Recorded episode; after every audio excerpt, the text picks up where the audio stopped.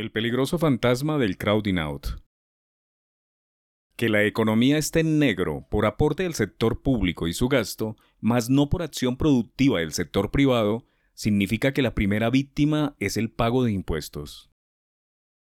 El grueso de la literatura económica define el crowding out como el desplazamiento o la expulsión generada por la reducción de la capacidad de inversión de las empresas como consecuencia de la deuda pública.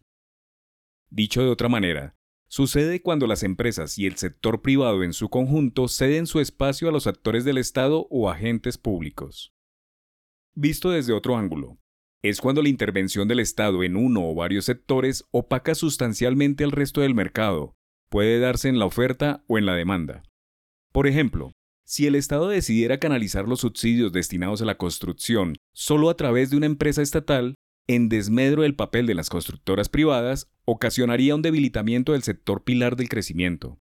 O, por ejemplo, si no usara el sistema bancario en general para entregar ayudas a las familias, sino los bancos oficiales, generaría una distorsión en una economía de mercado en beneficio de un gobernante de turno.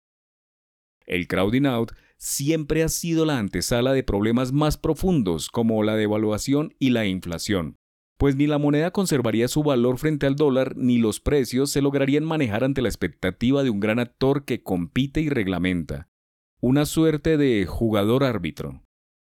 La disminución de la inversión privada como consecuencia del deterioro del orden público, el aumento de los impuestos, los altos tipos de interés y otras situaciones colaterales como la inviabilidad de modelos financieros para proyectos futuros son los elementos del cóctel que configura el efecto de desplazamiento o expulsión del sector privado en una economía.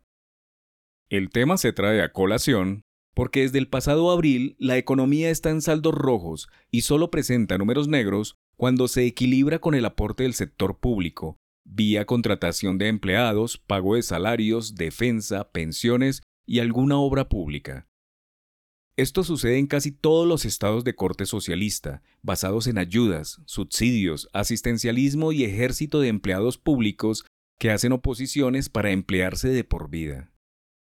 Cuando un Estado cae en esta situación, su mayor problema no es generar emprendedores que se gradúen como grandes empresarios o desarrollen invenciones e innoven, sino generar mecanismos de financiación pública, aumentando impuestos, emitiendo deuda, imprimiendo dinero desde su banco central y siempre luchando contra una inflación monetaria.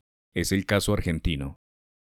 Una manera de ubicar países en el concierto regional por el criterio de si están en una etapa leve o avanzada de desplazamiento de lo privado en beneficio de lo público es que no existen grandes corporaciones multinacionales o multilatinas que puedan competir en otros mercados. No es bueno que la economía colombiana esté en terreno negativo desde la óptica privada. Si se excluye el aporte a la economía de la administración pública, se completaron tres trimestres consecutivos en rojo. Un sector salud y pensional sostenido en pilares públicos al 100% solo refrendan el camino hacia el desplazamiento y la expulsión de los actores del sector productivo. Nada raro que se empiece a hablar de revivir alguna entidad pública de construcción para hacer las casas que atienden el creciente déficit habitacional. Algo oscuro aún no muestra las apuestas reales de los actuales actores públicos.